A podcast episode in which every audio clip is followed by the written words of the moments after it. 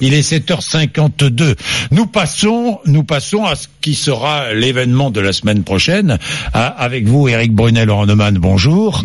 Merci, messieurs. Nous passons à ces annonces Emmanuel Macron, qui, d'après mes informations, auront lieu lundi. Vous avez les mêmes informations En vous, tout cas, euh, en début Laurent de semaine. En tout cas, en début de semaine. Et en tout cas, il n'y a plus Plutôt rien. mardi, plutôt mardi. Plutôt mardi, vous Il n'y a ouais. plus rien à l'agenda. Bon, de- d'Emmanuel Macron aujourd'hui, euh, ce week-end. Il n'est consacré, sous tout son temps n'est consacré qu'à la préparation de cette intervention. la préparation de cette intervention. Bon, qui sera solennelle ou pas? Hier, François Bayrou nous disait elle sera solennelle. Très important. Type, C'est euh, lui. ouais, François Bayrou, euh, très important. Ce que dit François Bayrou en ce moment est très important. Ah oui, il parle au président de la République quasiment tous les jours. Oui. Donc quand il dit euh, quand il dit présentation solennelle, ça veut sans doute dire que ce sera une allocution. Oui. Et il a dit quelque chose d'important. C'est pas Emmanuel Macron qui va parler, c'est le président de la République. Bah, il il, doit parler à l'ensemble des Français. nous. Oui, mais il faut écouter ce qu'il dit. Oui, oui, Et non, donc c'est très important. Bon. Ça c'est pour le.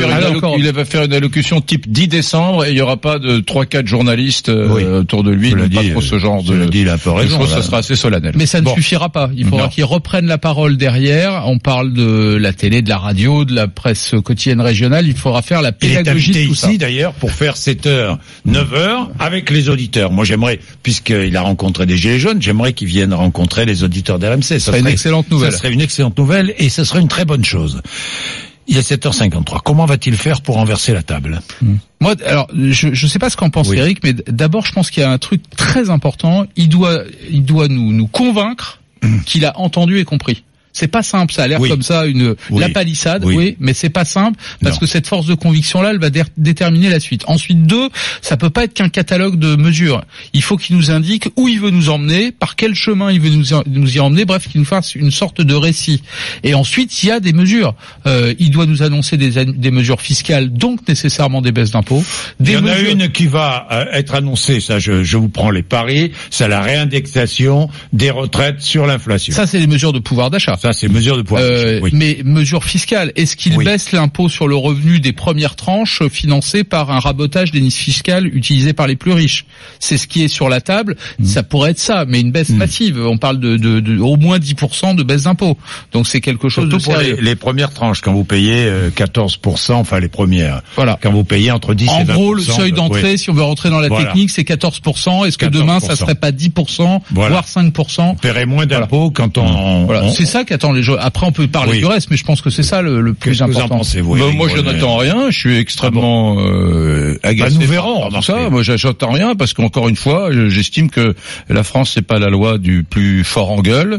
Euh, Il y a des, j'ai pas voté Macron, mais il y a des gens qui ont voté Macron. Et ils attendent que Macron applique le, le programme de Macron. Mais Et vous n'avez pas voté Macron, donc vous n'attendez rien, c'est normal. non, non, mais enfin moi je me suis attaché, je n'ai jamais voté de ma vie, euh, Jean-Jacques. Ah mais oui, je, je suis attaché au jeu démocratique pour autant et je me soumets à la loi du plus grand nombre. Mais je, Vous dites qu'Emmanuel Macron ne doit pas répondre à ce que demandent les Gilets jaunes. quoi. Ou dans, dans- dans ce cas, je vais, je vais, je vais moi-même me faire une manifestation avec quelques copains pour demander je ne sais quoi. Enfin, non, il doit appliquer son programme. Et, et son programme, je suis désolé, il était en train de l'appliquer. Bon, et, et moi je suis assez intéressé d'ailleurs ce matin par le Figaro Magazine et le groupe Le Figaro qui sort euh, une proposition 60 milliards. Bon, c'est avec l'IFRAP, hein, mais il propose Ouais, de faire ce oui. que Macron, il propose de faire ce que Macron n'a jamais fait, c'est-à-dire des économies, parce que pour l'instant, Macron a dépensé plus d'argent que François Hollande au début de son quinquennat, donc il est très dépensier, et par conséquent, imaginez qu'il serait cohérent que cette semaine, lundi ou mardi, il fasse des annonces en disant tiens, je vais aider les plus modestes avec telle mesure, je vais aider les plus modestes Mais avec telle mesure. 60 Ça, c'est- milliards, mais ça veut rien dire. Non, mais ce qui 60 voudrait dire milliards d'économies en dépenses publiques. vous les trouvez où, vos 60 non, mais milliards ce qui voudrait dire quelque chose,